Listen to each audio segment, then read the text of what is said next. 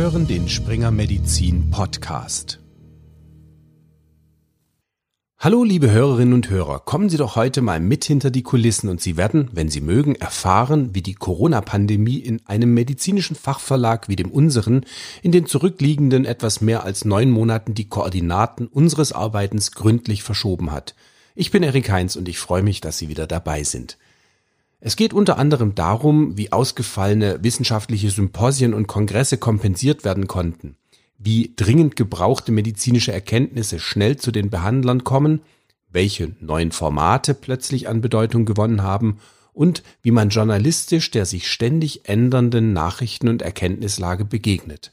Und das alles überwiegend vom Homeoffice aus. Ein ganz entscheidender Faktor dabei war und ist die Digitalisierung, die im Zuge der Pandemie in unserer gesamten Gesellschaft an Geschwindigkeit zugelegt hat. Bietet das inzwischen viel zitierte New Normal die Chance für einen Entwicklungssprung der Digitalisierung im Fachverlagswesen? In einem Talkformat, das für den digitalen Messestand der Springer Nature Gruppe auf der Frankfurter Buchmesse produziert worden ist, die im Übrigen in weiten Teilen auch virtuell stattfindet, sprechen mein Kollege Dennis Nösler, stellvertretender Chefredakteur und Nachrichtenchef der Ärztezeitung, und ich über unsere Erfahrungen und Erkenntnisse aus dieser aufregenden und arbeitsintensiven Zeit. Moderiert wird der Talk von Dr. Cecile Mack. Sie ist Direktorin für digitale Produkte beim Springer Medizinverlag und damit unter anderem strategisch für die digitale Entwicklung zuständig. Hören wir doch mal rein. Als im Januar diesen Jahres die ersten Fälle von Covid-19 publik wurden, war das Ausmaß der Pandemie für viele noch nicht abschätzbar. Aber im Laufe der Zeit stieg die Anzahl der Infizierten und es stieg natürlich auch der Informationsbedarf, vor allem bei den systemrelevanten Gesundheitskräften und Ärztinnen und Ärzte. Und wir als Fachverlag für medizinische Informationen stehen hier an vorderster Front, wenn es darum geht, relevante und verlässliche Informationen zu übermitteln. Daher die erste Frage an Erik. Als der Informationsbedarf bei den Ärzten rasant anstieg, quasi über Nacht, wie hat sich das auf, ausgewirkt auf das Angebot von springermedizin.de? Wir haben die Situation natürlich beobachtet. Man war nicht wirklich darauf vorbereitet. Wir haben dann aber festgestellt, durch steigende Suchanfragen auf unserer Plattform zu den Begriffen SARS-CoV-2, Covid, Corona, dass die Ärzte einen Bedarf entwickeln und zwar relativ früh. Und wir haben auch festgestellt, dass anhand der fehlenden Suchergebnistreffer, die unsere Seite ausliefern konnten, dass wir einfach ein Defizit haben. Wir haben dann relativ schnell eine Taskforce gegründet, die aus Redaktionskollegen bestand und auch aus Projektmanagementskollegen, die sich dem Thema angenommen haben.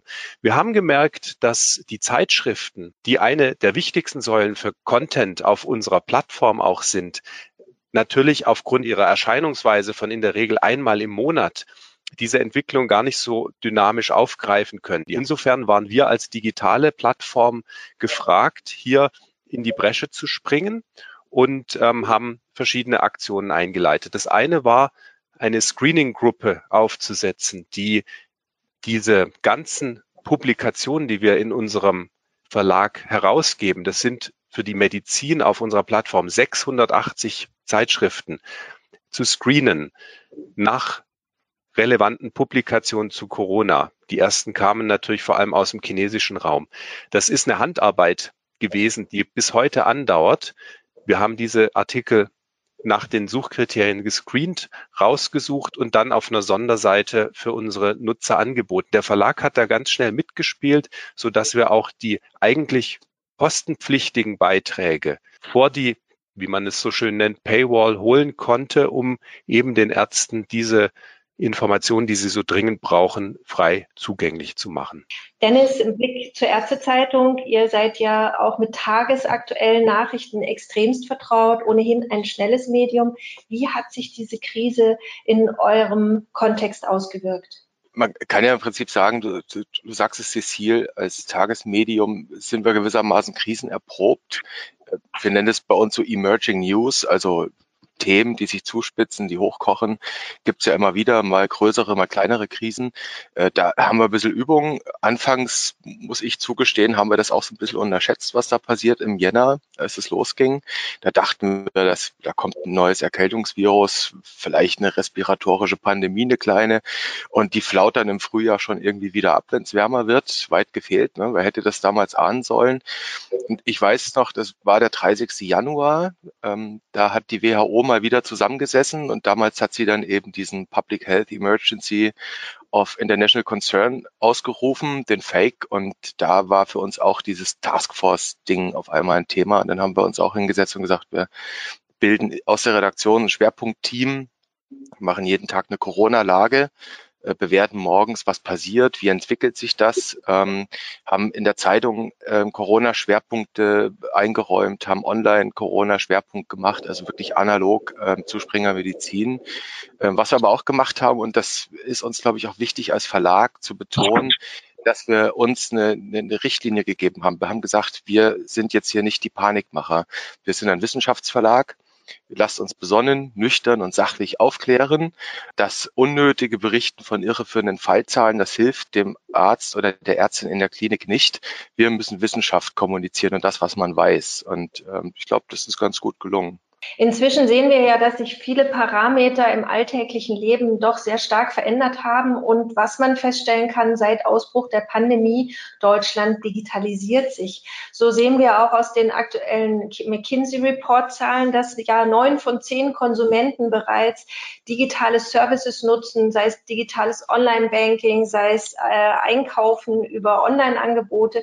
Und eben auch der Konsum digitaler Medien ist deutlich angestiegen liegen.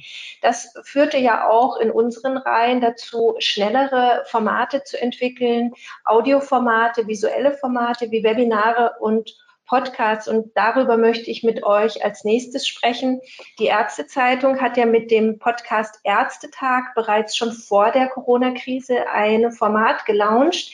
Wie hat sich dieses Format dann entwickelt durch die Pandemie und kannst du uns vielleicht einen Einblick geben in die Themenvielfalt und die Themen, die besonders gefragt waren durch die Krise?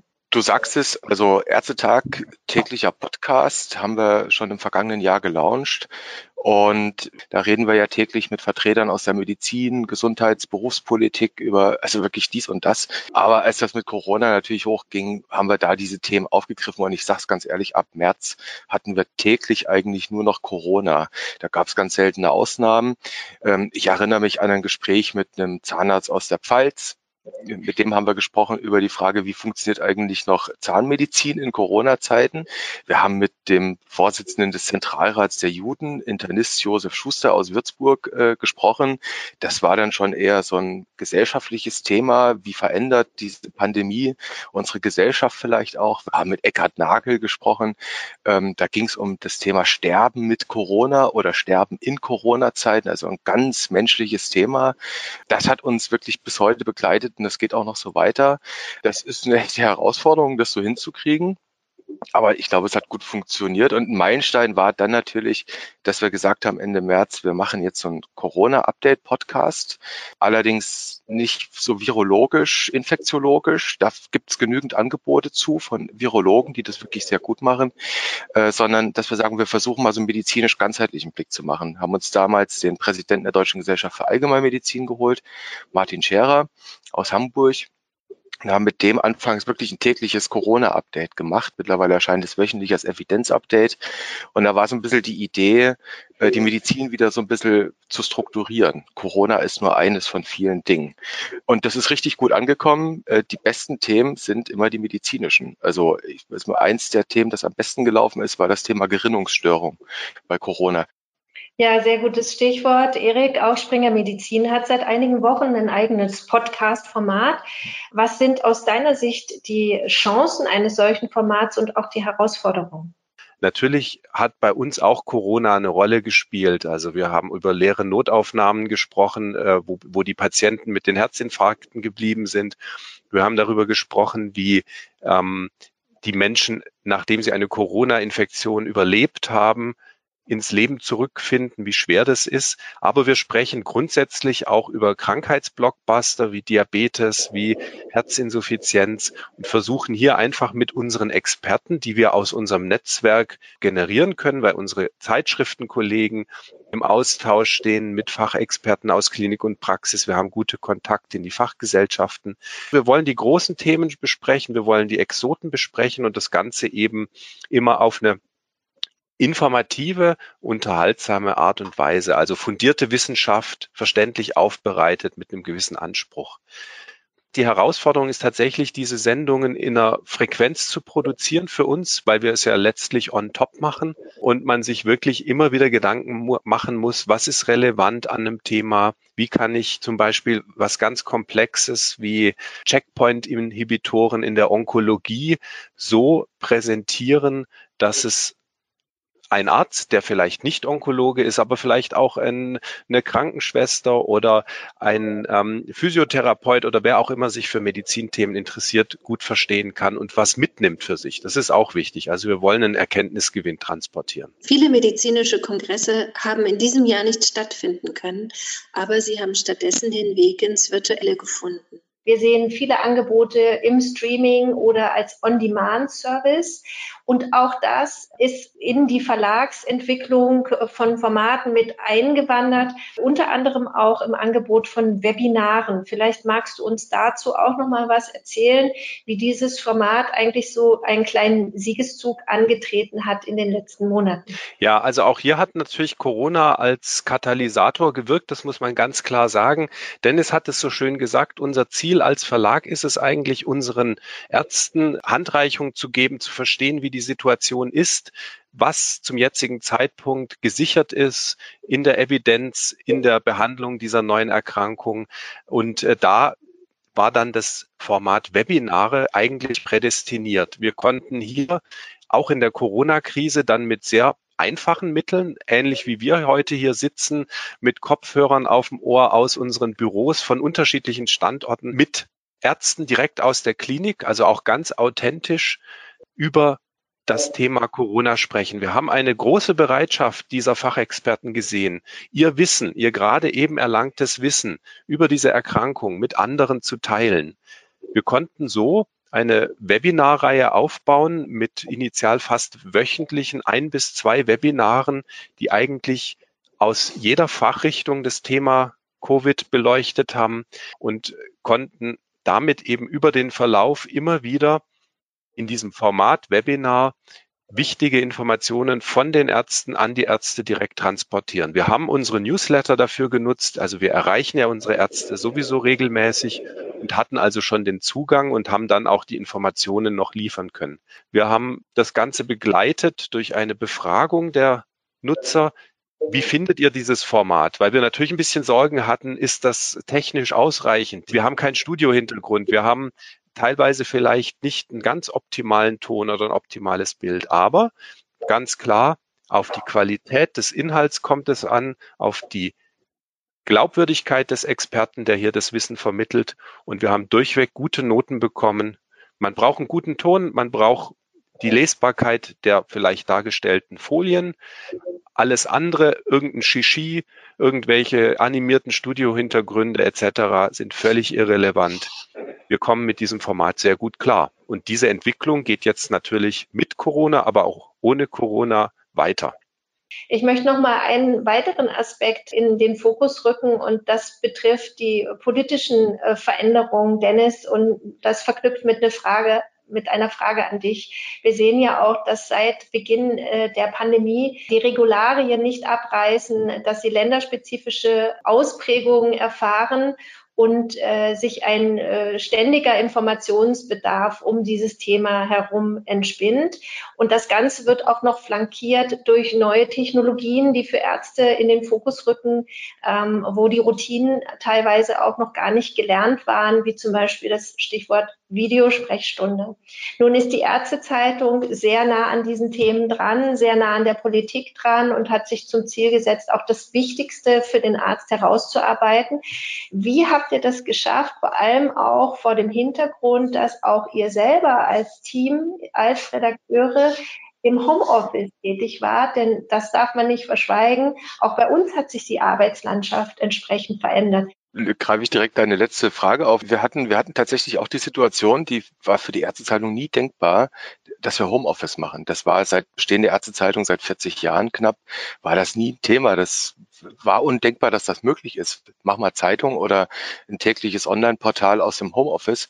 Dann mussten wir es tun im Lockdown. Wir mussten die Leute nach Hause schicken, quasi über Nacht, aber das war von Verlagsseite gut vorbereitet. Also wir haben uns da konzernweit, muss man ja sagen, das habt ihr ja alle mitbekommen, ähm, haben wir uns wirklich frühzeitig Gedanken gemacht und dann hat es geklappt.